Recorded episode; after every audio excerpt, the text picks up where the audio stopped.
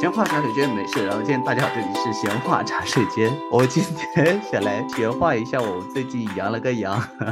我们今天有一位朋友特别的狂傲，就在我们要录制的十二个小时内，还在说我是天选之人，到现在没有阳。然后在快要录制的前几个小时给我发消息说不好意思，我阳了。就是我们的揽月同学，所以今天不能来参加录制。揽月，你的嗓子。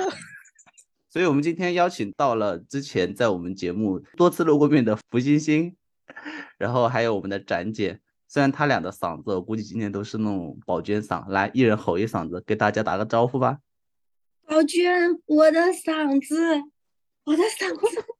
来，展姐来一个更像的。宝娟，我的嗓子，我的嗓子。哎，你们知道啊？我昨天悟出了一个梗啊，可能是全网首个梗。是什么？就你们知道宝娟的扮演者那个演员叫什么来着？哦，我不知道他叫什么，我知道他叫安陵容。陶欣然是吗？宝娟，陶欣然是安陵容，不是宝娟啊。哦哦，对对，我就说就是安陵容的那个扮演者叫陶欣然，是吗？嗯，对。然后他是益阳安化人，是你老乡吗？所以你们知道你们的嗓子为什么会哑吗？因为一阳一阳容易阳嘛，神经病啊！好吧，我的房子。嗯，今天我想做这一期节目的期哦，还有我们的小魏，对不起。没有，我就不说话，我就要继续我现在的状态，因为我还没有阳，我就要默默的苟住，让大家都遗忘我。哦，小薇昨天还发了朋友圈，说是天选之人。估计你这个新冠治的就是狂背，我告诉你 快乐是吗？老板就喜欢你这样的员工。哎，说不定，说不定这个羊也能通过电波传播。那我我先走了，各位，今天的节目就到这里，再见，我们下期再见。哎，所以你们现在阳了是有假期吗？嗯，我们公司七天那个带薪的新冠假，就是说可以在家里休息什么的。哇，那很棒哎！展姐呢？我们是直接被赶回了家，呃，可以居家办公。每个处室只要保留有一个人在岗维持工作就可以。嗯，基本上是这种低效率运行的状态。哎，小薇，你们会有这个假吗？我们我们没有这个假，但是我们就是轻症和那个无症的话，你就在家居家办公。如果你比较重的话，你可以请病假，但目前好像也没有人请病假。所以最近真的是阳了很多，对不对？对，已经没有人了，整个公司。那你就是天选打工人。昨天我看小薇发朋友圈，他们圣诞节公司发福利，一桌的东西就小薇领到了，是吗？哦，不是，那个是物业发的。然后我们就想说，是不是因为今年那个大楼都没什么人了，物业就有钱，然后给大家都发一下。天选打工人说，冬天还阴着的打工人，现在已经叫冬阴功了，好不好？对的。哎，我今天之所以想做这样一期节目，因为我前段时间就上个月嘛，所以上个月我们录那个世界杯那一期，就是节目跟的比较不规律，就是因为我当时是处在隔离当中，当时上个月我就回国了一整个月，然后这次的录制是刚刚从国内再出来，然后经历了整个政策从。非常非常严格到完全开放，所以我真的，唉，就很多吐槽想要讲。嗯，来，你们知道我回国在这个档口，就是往前推两个礼拜，我回国总共隔离各种隔离加在一起隔离了半个月，你们知道吗？然后当我半个月结束以后，人家告诉我说我们现在完全开放了，完全不用隔离了，气得我要……嗯，你是见证历史的人。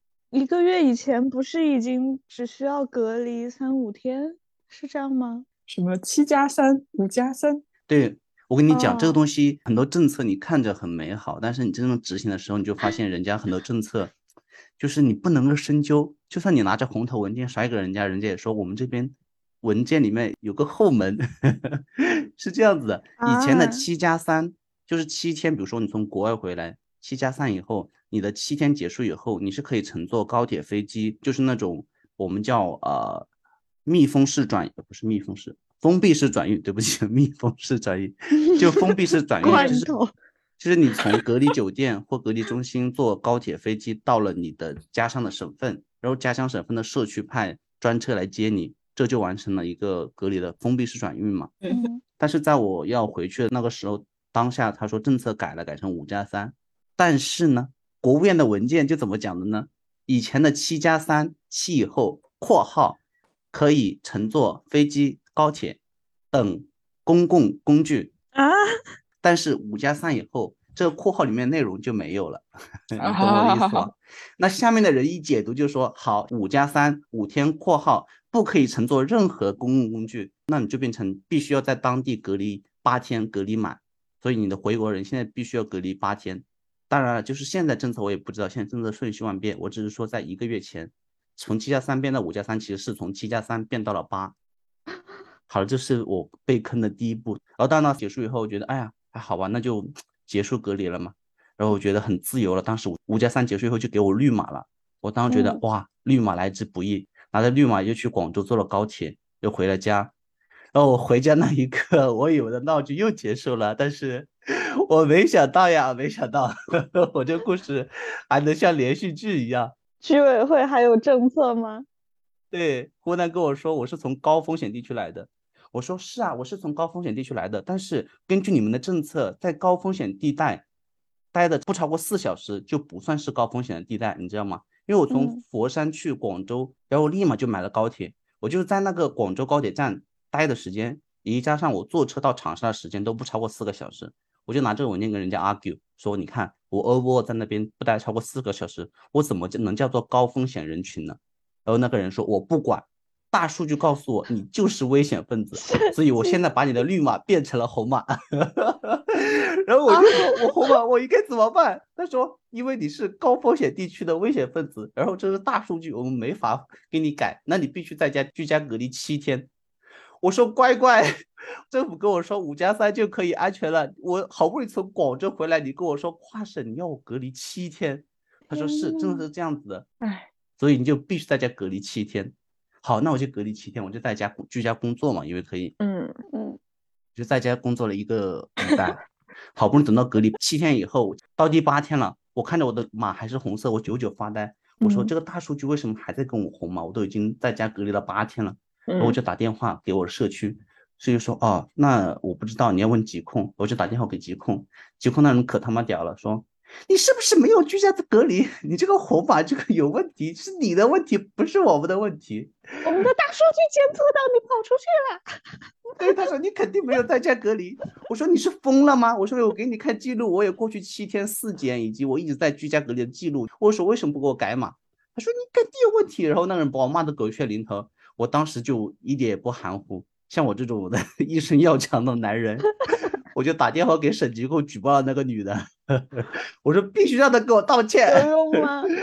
我说我都已经五加三加七，我什么都按照所有的程序，从国务院到广东省、广州市、佛山市、湖南省、长沙市、益阳市，我们社区的文件，我每一个条我都做到了，你还不给我绿码？你要我怎么样？让我去死吗？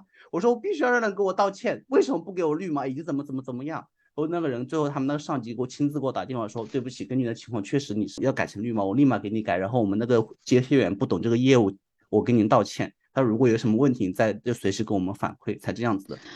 我真的是，嗯，我整个事情到这到后面，我真的是魔怔了。但是我没唉想到更魔怔的是，还有啊等我隔离改完绿码第二天，新闻说我们现在开始解除隔离了，从上海、广州各个就是高铁站已经落地的核酸站全部撤除了。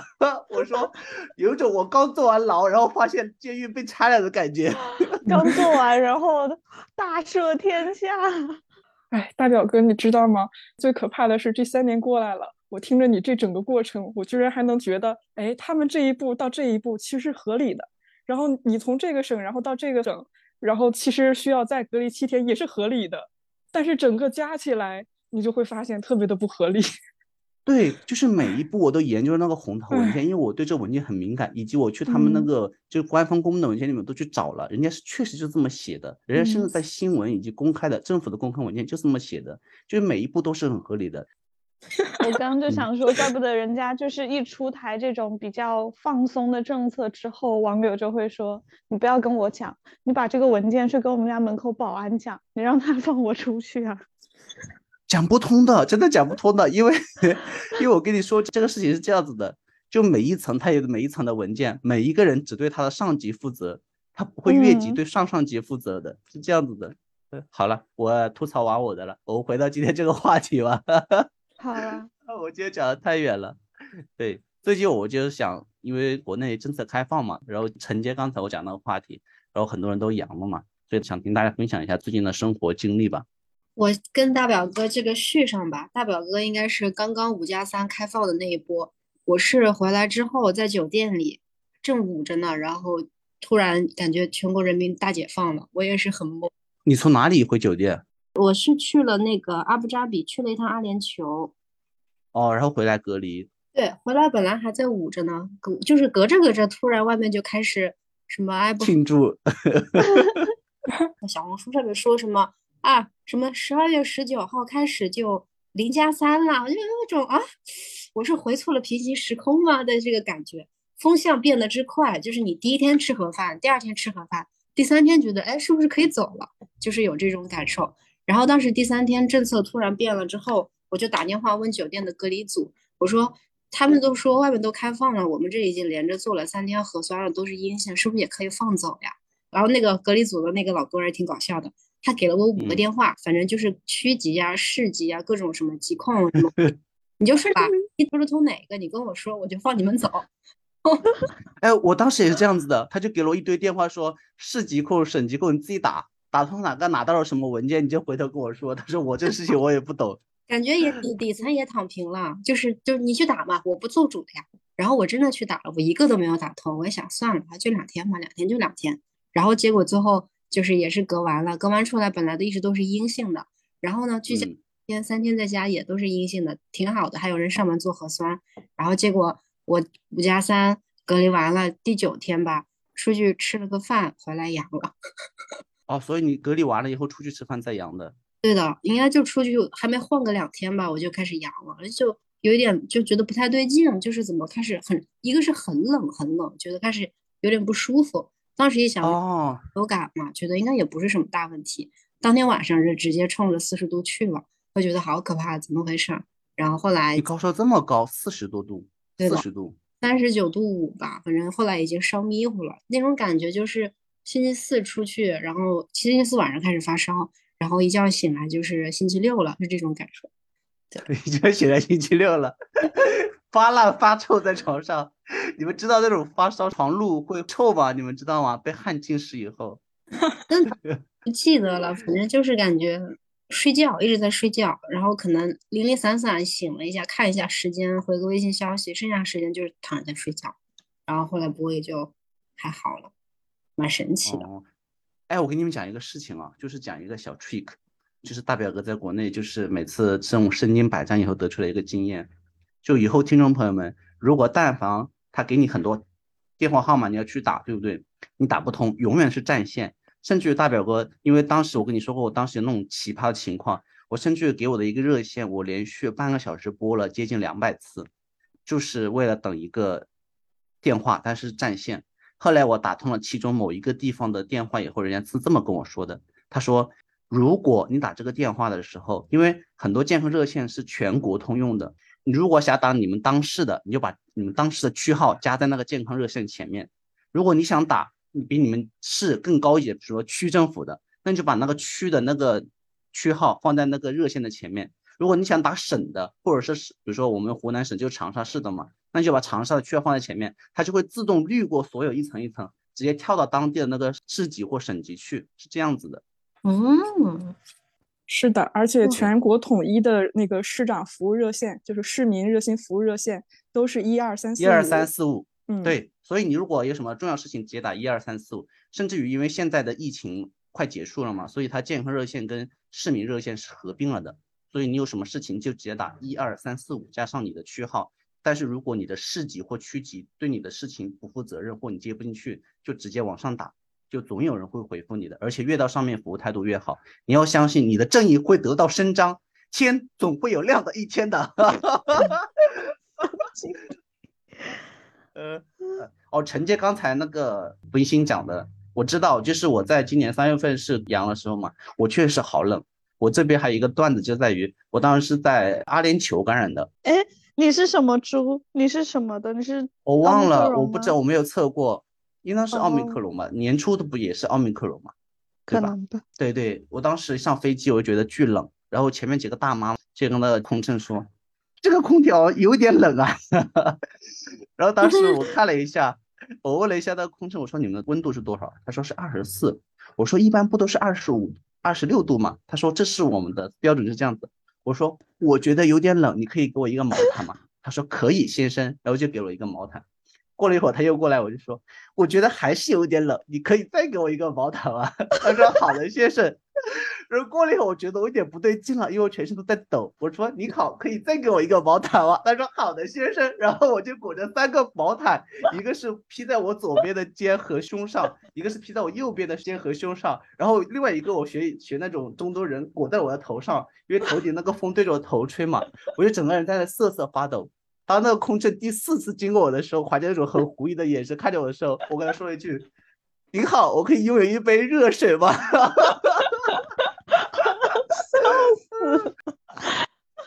就我觉得就是就那一趟我就感染落地我就觉得我不对劲了，然后我回来就是也是那种冷热交替，就晚上出一晚上的冷汗，然后也是发烧，然后就这样子的，对，跟福音现在蛮像的，是不是？是的，就是特别冷，然后就觉得怎么会这么冷，然后就是盖多少床被子，穿多少件衣服都特别冷，然后后来对发烧了。而且你发烧的时候还会交替，是不会有那种，比如说一会儿很热，一会儿又出冷汗什么的。那我倒是很一致的，一直很冷。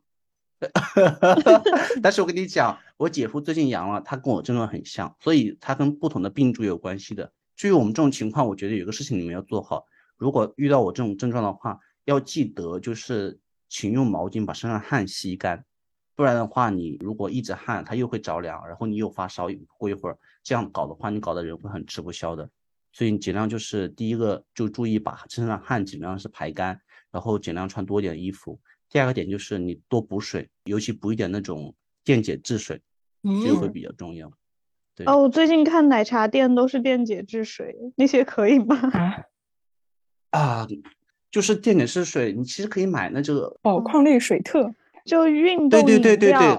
对，宝矿力水特对。然后我之前有在抖音上刷到，就是可以自己做啊，就是你用矿泉水加柠檬片，然后再加一勺盐、一勺糖，然后煮那个水，煮到它开始从那个锅底咕噜咕噜开始冒一点点泡，立马就关掉，不用等开，开那个电解质就没有了，就是等那个时候就可以，那个水其实就可以是自制的电解质水，就可能那个糖分、盐分会有点差别，但是因为你人体在那个时候其实第一个是不能纯喝水的。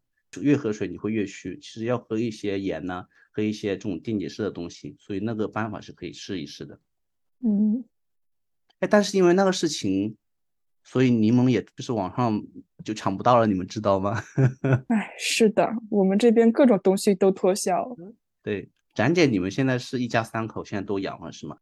对我爸是从礼拜一开始阳的。然后周二的时候，我和我妈妈还没有感觉，但是到了周三，我和妈妈就同时温度唰的就上去了。上了多少啊？就是很明显，从三十八度四，然后到三十九度二，但是我们都没有上到四十。我记录保持着不信心。我觉得你这个记，你这个记录在全国都能排上号。嗯，是吗？但是我身边有很多都到四十了耶。对的，真的，还挺正常的。嗯嗯，我们的症状就是晚上睡觉都睡不着整觉，那个晚上就特别特别难熬，就是你会做很多梦，我就感觉我在幻觉里边一直画一个正方形，然后这个正方形画完了之后，那个我就大概醒过来，我就觉得哇，我是不是好不容易挺过了一晚上？然后拿起手机一看，才过了四十分钟，就特别绝望。这种循环循环了大概一晚上。总算熬到天亮了，嗯，其实还是觉得退烧药比较有效，其他的方法都，唉，物理降温什么的太有限了。对，一定要备退烧药，但是其实退烧药你不要混吃，这个是很重要的一个事情。嗯，已经嗯被对。这几天的各种微信公众号给科普了，就是布洛轰芬和那个对乙的那个咸酚一定要分开吃。对，因为我当时我回去的时候刚好赶上疫情爆发嘛，嗯，再加上本人就是半年前已经阳过了嘛，你 就有经验，就跟家里说你什么也不用担心，就大概准备三样东西。第一个就是布洛芬退烧的，就是说你一旦烧的时候，那天晚上会非常难受，唯一能救你的就真的就只有布洛芬了，因为你人烧到一定程度以后，真的是只有靠这种药物来降温就可以了，物理降温根本不管用，这是第一点。第二点就是说，你如果实在嗓子不舒服的话，你要买那种不化痰的咳嗽药，因为化痰那种是治跟这个化性质不一样，它就只是让你的喉咙舒服一点。就我不知道有你现在的像咱姐刚才讲她的那个其实也会有痰，这个我不太懂，但是其实不推荐买那种有化痰功能的止咳药，就只是买那种润喉的就好了，因为它这个症状就维持两天它就会散了，这是第二点。第三点就是一定要备电解质水，因为有的人症状会上吐下泻，就是我姐就是上吐下泻，这个如果你不及时补充电解质水，就很容易脱水的，这个还是蛮严重的，我觉得。对，我也同时有这个症状，就是发烧，然后发烧退了之后，然后就是咳嗽，咳嗽是有痰的那种，而且咳嗽、嗯一咳嗽起来，感觉整个脑袋都在震动，你又不是出东西，两三天之后才能就是真的咳出痰来，然后上吐下泻是同时伴随着的。展姐说的那个咳嗽那段，我特别有共鸣。就是其中有几天，包括我现在其实也有一点，就是你嗓子很痒，你觉得里面好像有东西，但是你咳嗽的时候咳不出来，所以说那个咳嗽其实是干咳。但是因为第一是干咳，所以嗓子不舒服，然后咳的时候，可能我我不懂物理原理，是不是如果有痰，它会化解你这个震动还是怎么样？因为你干咳，咳上去了，那个震动直接冲着脑子太阳穴那边就上去了，然后就一股一股什么震动，然后真的是咳得很不舒服，就感觉是整个脑子都在震。我看到有网友说，咳的难受的时候，真的很想生吞一个鸡爪进去，帮自己挠一挠嗓子。啊，就是嗓子痒是吗？对，展姐不是说她的有痰吗？你们这个真的是不同的病株是吧？展姐说，我跟你们不一样，我有坨痰在里面。对，一开始的时候是没有痰的，但是后来有了嘛。是被你自己活生生咳出来的是吗？有没有有没有一种可能，这是福音讲的那个脑干的液体被你喝出来了？脑子脑子进的水终于出来了，是吗？对对对，这么多年的水，终于这次终于咳出来了。嗯，对我嗯当时也是，我觉得整个整个人就是咳的时候咳特别难受，而且整个咳它维持的时间还蛮长的，每一次咳。嗯，那我想问你们，除了这些比较常规的头疼、咳嗽，还有全身疼之外，还有没有别的一些就是网上说的很多的什么干饭猪啊、暴瘦猪、哭猪这种奇特的反应暴瘦是因为脱水，我瘦了五斤。所以这种暴瘦其实是不可长久的啦，一旦补充完水分，它就会长回来嗯的。嗯当然，可能还伴随着，比如说你因为生病啊，身体比较虚弱，也会瘦一些吧。毕竟你吃饭也吃不进嗯去嘛。嗯，我老姨是失去味觉，其实我很好奇，失去味觉是一种什么样的感觉？是吃所有的东西都会一样吗？还是就是吃不出食物之间味道的区别？我有看到我朋友圈的描述是说，他眼睛看到那个东西知道是什么，然后嘴巴能够感觉到它的质地，嗯但是完全如果没有看到的话，你就可能知道这是一个硬的东西或者是一个黏糊糊的东西，你完全不知道它是什么。哦，啊，就是你有那个触觉，但是没有味觉了。嗯，嗯，是的。哎，哎，你们有在网上看一个段子吗？就有一个人在吃一碗那个白水煮面，不加盐，不加什么都不加，就说反正我也尝不出来 我就脑子里面给自己就是 洗脑，就是一碗很好吃的牛肉面，就是一碗很好吃的面，我我就吃就好了，反正我身体只需要面条，只需要能量，不需要味道，我也尝不出来。呃，是的。我感觉好方便哦！我看到那个视频的时候，所以福星星你会失去味觉吗？短暂的。没有，我没有失去味觉，我只是失去了胃口。我确实也瘦了，就是体重上掉了不少，但我确实也觉得就是脱水。然后可嗯能因为我其实有点上吐下泻嘛，所以嗯就掉了不少。但我看到网上特别好玩儿，我嗯看到一个我不知道是真是假，也是小红书上面说说有一个人他的味觉反转了，就是他吃什么都是咸的，特别咸。啊，他觉得那个苹果也是咸的，然后他吃苹果的时候闻到了橙子味儿，就是不知道哦为什么。味觉紊乱了是吗？对的，然后就好嗯像在吃着一个看起来是苹果，尝起来那个质地是苹果，但是是咸的的，闻起来像橙子的东西，我觉得好奇 好神奇哦！如果非嗯要感染的话，可以可以染这个吗？嗯，这个是不是跟小薇你们那云南那边吃毒蘑菇是一个道理？我刚可能是觉得是嗯一种很神奇的体验。我倒是嗯有另外一个比较神奇的体验，就是有两个，第一个可能大家都比较熟知的，就是会肌肉酸痛，就那两天就在床上被人打了一样，就跟按摩以后那种后遗症一样，嗯，就嗯整个人瘫在床上就不想动，就是哪怕动一下就觉得好好酸好疼啊，就宁愿一动不动。所以我我想象就是展姐做梦还在画方形是多么累的一件事情，因为当时我觉得我挪一下手指，挪一下胳膊，我都觉得很酸。展姐还活生生四十分钟画了一个方形，十分钟画一条边，对 太精准了。第二个就是说会有另外一个就是心跳变快，我不知道大家会不会有这个后遗症。嗯这个我是有段时间有，现在好慢慢是没有了。然后我当时去看医生，医生跟我说，你可能是只是紧张了。当时我去看医生的时候，医生说，哦，我觉得你没有什么症状，但是说你如果不放心的话，我可以给你做一个心电图，然后就给我摆满了身上那种各种线嘛，就是一个圆球吸在你身上那种一堆。我嗯做完以后，他拿嗯着我那图说，看了半天，说我觉得没有任何问题，我觉得你就是自己 心里面的不舒服。他说这样吧，我给你开一些镇定和放松的药，好吧？他说这样你可以了吧？医生说你去看心理科吧。然后别的反倒没有什么。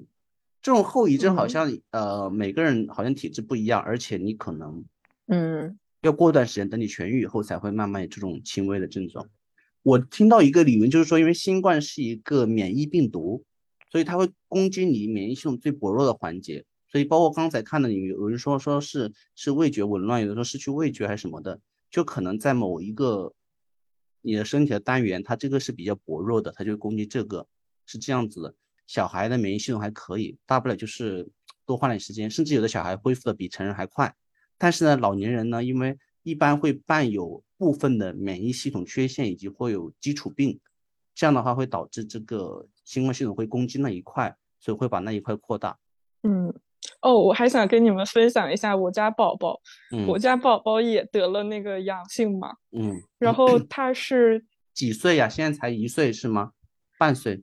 哦，他现在八个月，他现哦在只有月龄，没有年龄，他嗯现在是八月龄，刚好就是满八个月的那天晚上开始发烧的。然后他发烧的时间其实就持续了二十四个小时，就烧我们给他用了两次药，然后加上物理降温，很快就退了。嗯然后他每次就睡一大觉，醒过来之后就会好一些。嗯但是像昨天吧，他就是虽然整个烧已经退了，然后表面看没有什么其他的反应了，但是其实他整个人还是不舒服的。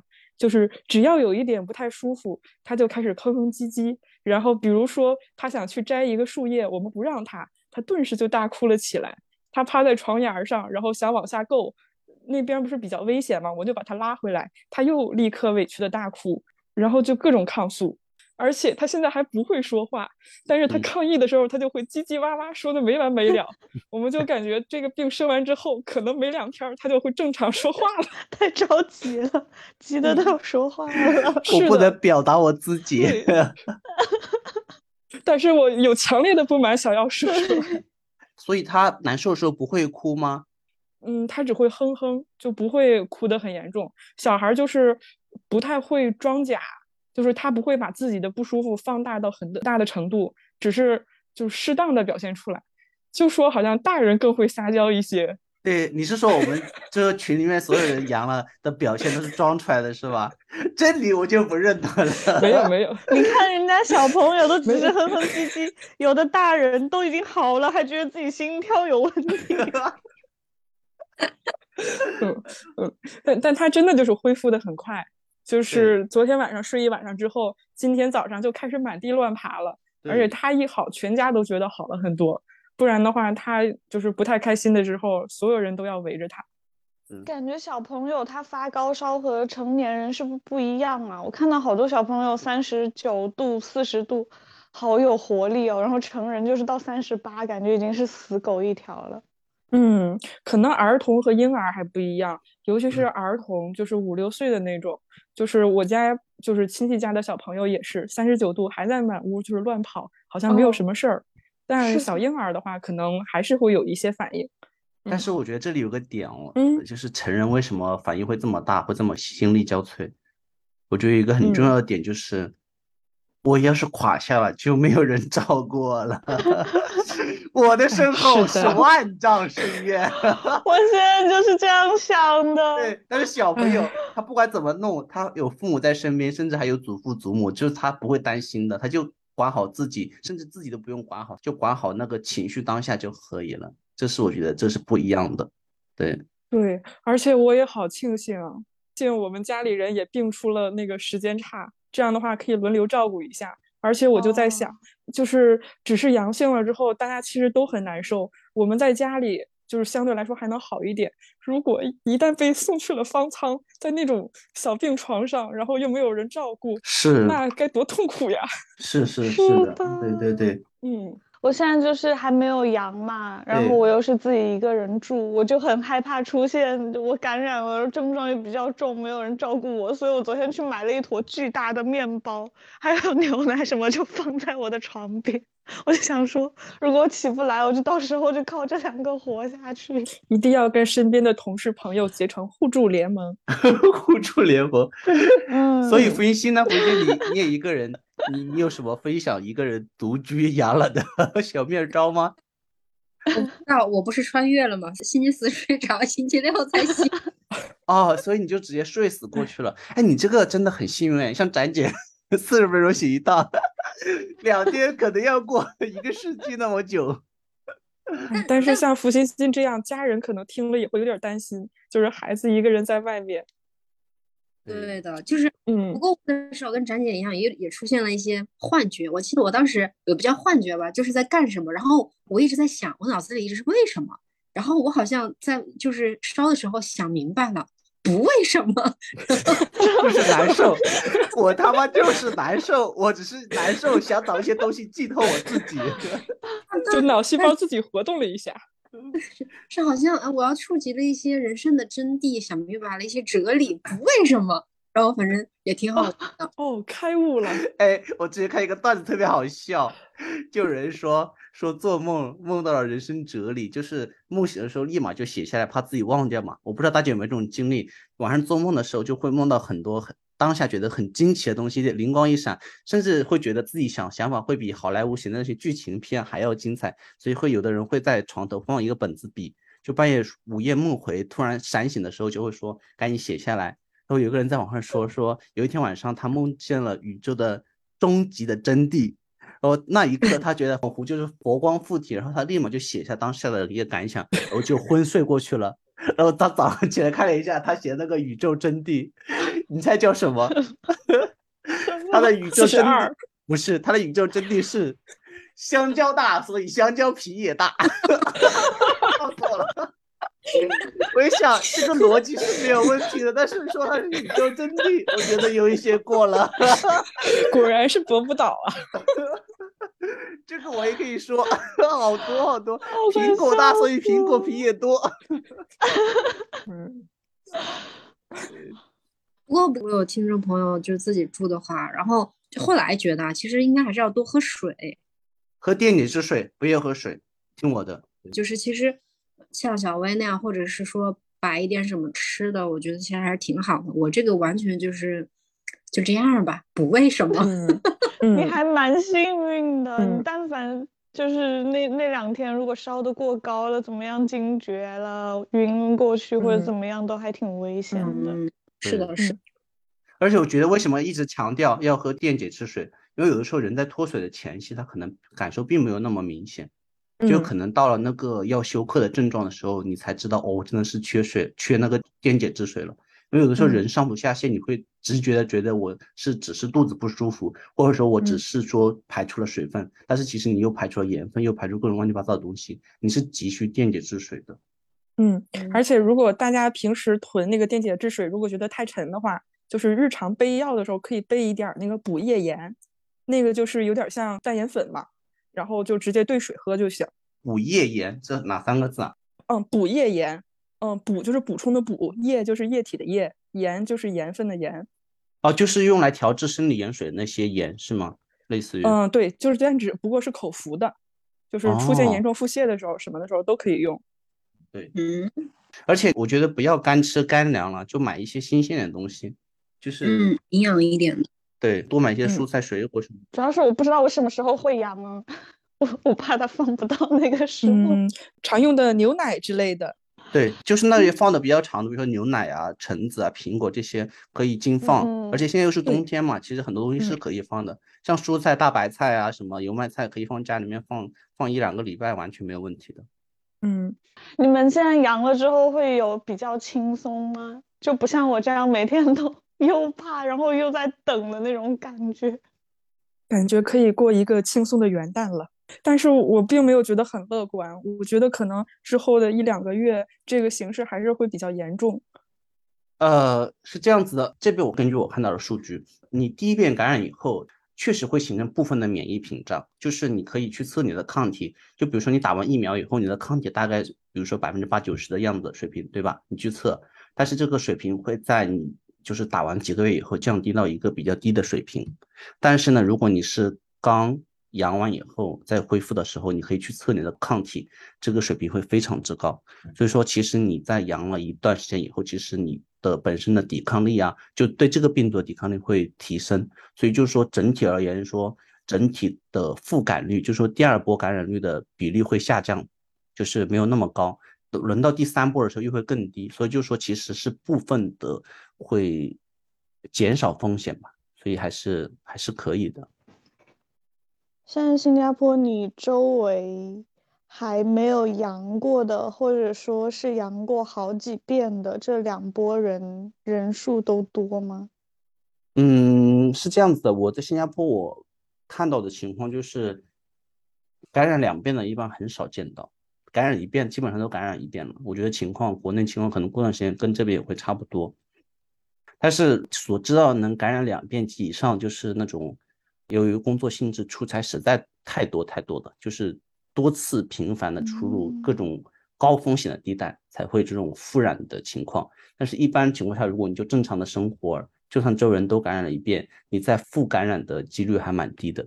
就是做好自己的个人防护啊，然后还是戴口罩不能松懈啊。就是其实总体来说，就是没有像之前那么激烈。我在网上看到，我不知道是什么说法，就说如果你。感染就是什么比较容易出问题，就说哎阳了一两次，什么阳了几次之后，什么人的免疫系统就废了呀，什么什么。但我也不知道是谣言还是说就是真的煞有介事。嗯，我现在其实说实话，我现在网上消息我一点怎么讲？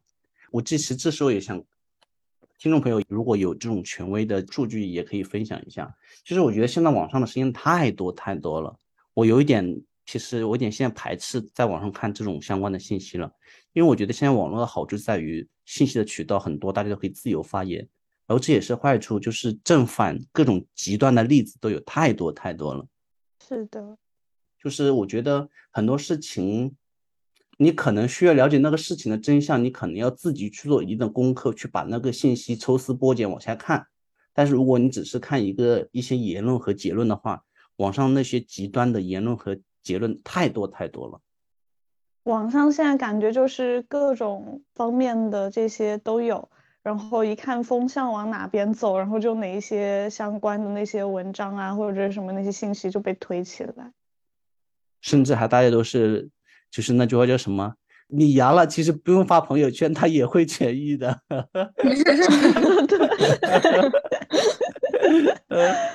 温馨提示，就是阳了不发朋友圈也能痊愈，就这种。对，不用发小红书，也不用发微博，都可以痊愈的。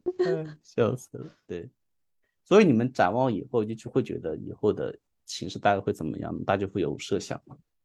我希望它会越传越弱，然后等到我不得已被染上那一天，已经是几乎无症状，就这么轻飘飘的过去，然后我就可以回家好好的过年。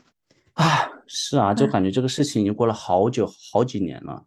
嗯，但我是觉得可能没有办法，就是在短期内立刻就能变成，就是比如像国外或者新加坡这样，可能还是需要至少两三个月的适应期吧。就过渡阶段还是会有的。哦，我有看到一个说法，就是说，人家说为什么要选在这个又有流感会爆发，然后又是冬季这么一个不太好的时间放开，就是因为马上就要春节了。一方面是呃春节的时候人流会非常的大，然后大家就会各个城市之间流动，把这个病毒就带来带去，带来带去就大传特传，大家就在这个期间因染尽染。另一个方面就是春节的时候一般大家都休息。就趁着这个时候，你就好好的该染上的就染上，然后该治疗的治疗，该休息的休息。等到春节过完，大家就都好好的回去上班。哎，我看到是跟你有一点点相左的耶。他是这样讲的，就是说，嗯，他为什么选在这个十二月份而不是一月份？是因为你这一波高峰过了以后，相当于是在春节前，大家已经就是一线、二线城市基本上感染都差不多了，已经恢复了。那恢复的话，他到时候春运大潮的时候，他在走的时候就不会携带病毒去感染了，这是第一个可能性。第二可能性是，就算他携带病毒感染了以后，到春节那段时间，因为现在病毒从他感染到病发可能也就五六天，所以就是说，在春节在休息以后，第二波高峰期也就在他们那个小县城在第二波，然后这两波两个 debuff 叠完以后，刚好到比如说过完春节以后，基本上全国上下基本上。就挨过了两波高峰，就可以就是正常有序的开展明年的工作了。对，所以说根据数据看的话，一二线城市的高峰会在这个月底以及下个月初，然后三四线或以及下面的小县城的话，可能要到春节前后，是这样子的。反正终点都是明年要好好的，大家要好好的复工。对，嗯。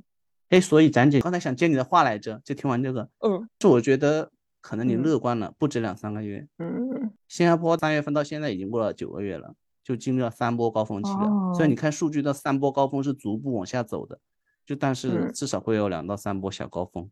那现在还戴口罩吗？新加坡戴呀。其实你们知道戴口罩是为了保护别人，不是为了保护自己吗？嗯嗯，知道。对，所以就是为了让整个的传播链。断在你这里的话，就尽量让多戴口罩吧，还是多戴口罩，还是用酒精多洗洗手什么的。嗯，说起来，我是怎么被传染上的呢？来，我觉得，因因为我之前我已经在家嗯休息了一个礼拜嘛，然后嗯，因为家里有宝宝，基本上也没怎么外出，就在小区里溜溜弯什么的。有一天那个朋友生病了嘛，然后我家里有退烧药，那个时候就是因为外卖小哥们基本上已经不接单了，那天又下大雪。我就打了一个车，那个想把药给他送过去，但是那个司机说他们不能单送药，然后我就坐上车跟他一起，坐上车了之后，那个司机就开始咳嗽，然后我一看他的口罩是在鼻子以下的，然后我就问我说师傅您是阳了还是那个，嗯，您是已经阳过了 还是 还是还是阴着呢？对，他说啊，我昨天晚上那个有点发烧，但我今天早上已经没事了。然后我说完了之后，他才把那个口罩拉了上去。我说：“师傅，我家有小孩儿，我就把后车窗打开了，然后我就把后车窗摇下来了。”他说：“我这个没啥事儿，那个我这儿有个酒精，你要不喷一喷？”然后他就把酒精递给我了，我就 喷了喷手上，然后稍微消毒了一下。然后隔了两天之后，家里就有人中招了。我们推测来推测去，觉得有这就是最有可能的那个途径了。哇！你这个真的是啊，嗯，好惨啊，嗯，但那个师傅真的是很逗，而且觉得确实也是挺辛苦的。后来下车的时候，我还问师傅你要要药吗？他说啊，我不用，我家人从黑龙江给我寄过来了，而且他身体素质确实很好。不是，我听你的故事有一种心酸，中间带着一股善良，就就明明被感染了，我还对这个世界报以美好。哎，我看到一个我想分享的，就是嗯 我刷到的一个人，就是一个行走的新冠检测器，他嗯是对新冠病毒过敏。哦，他怎么发现的？你啊有看到吗？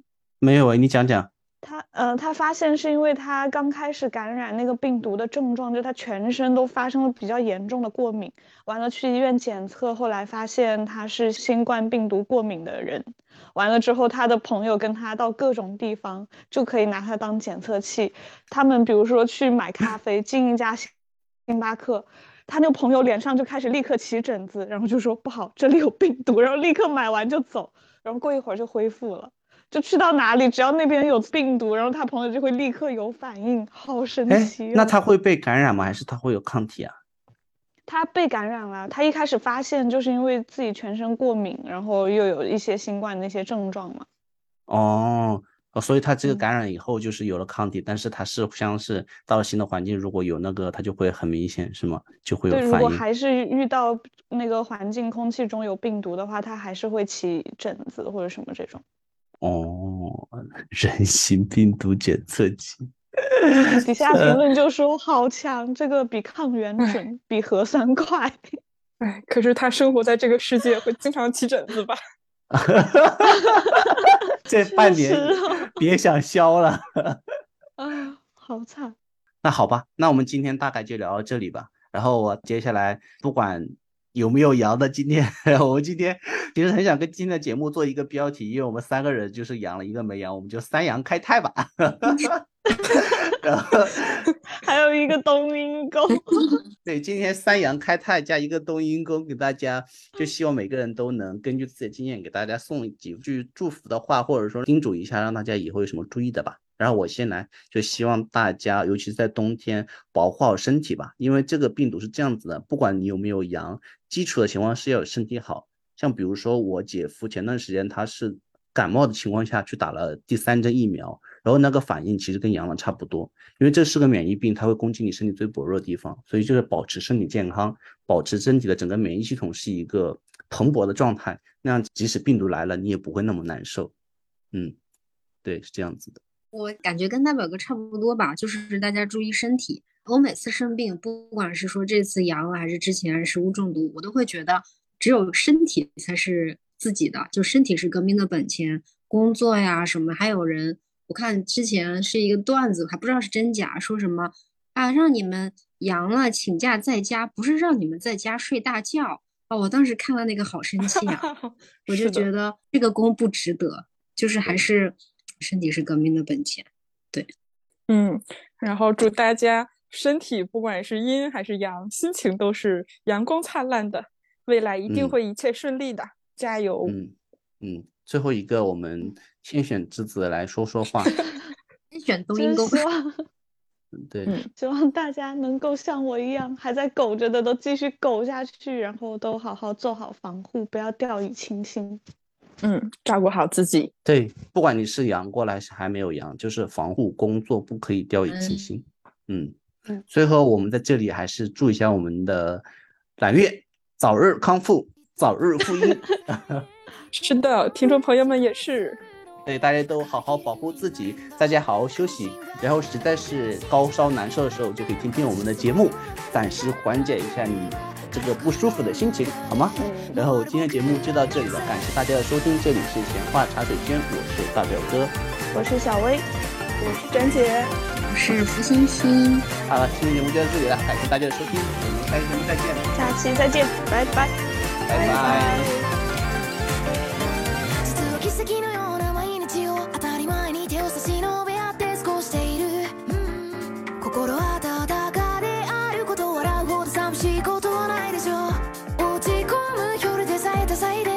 まぐれな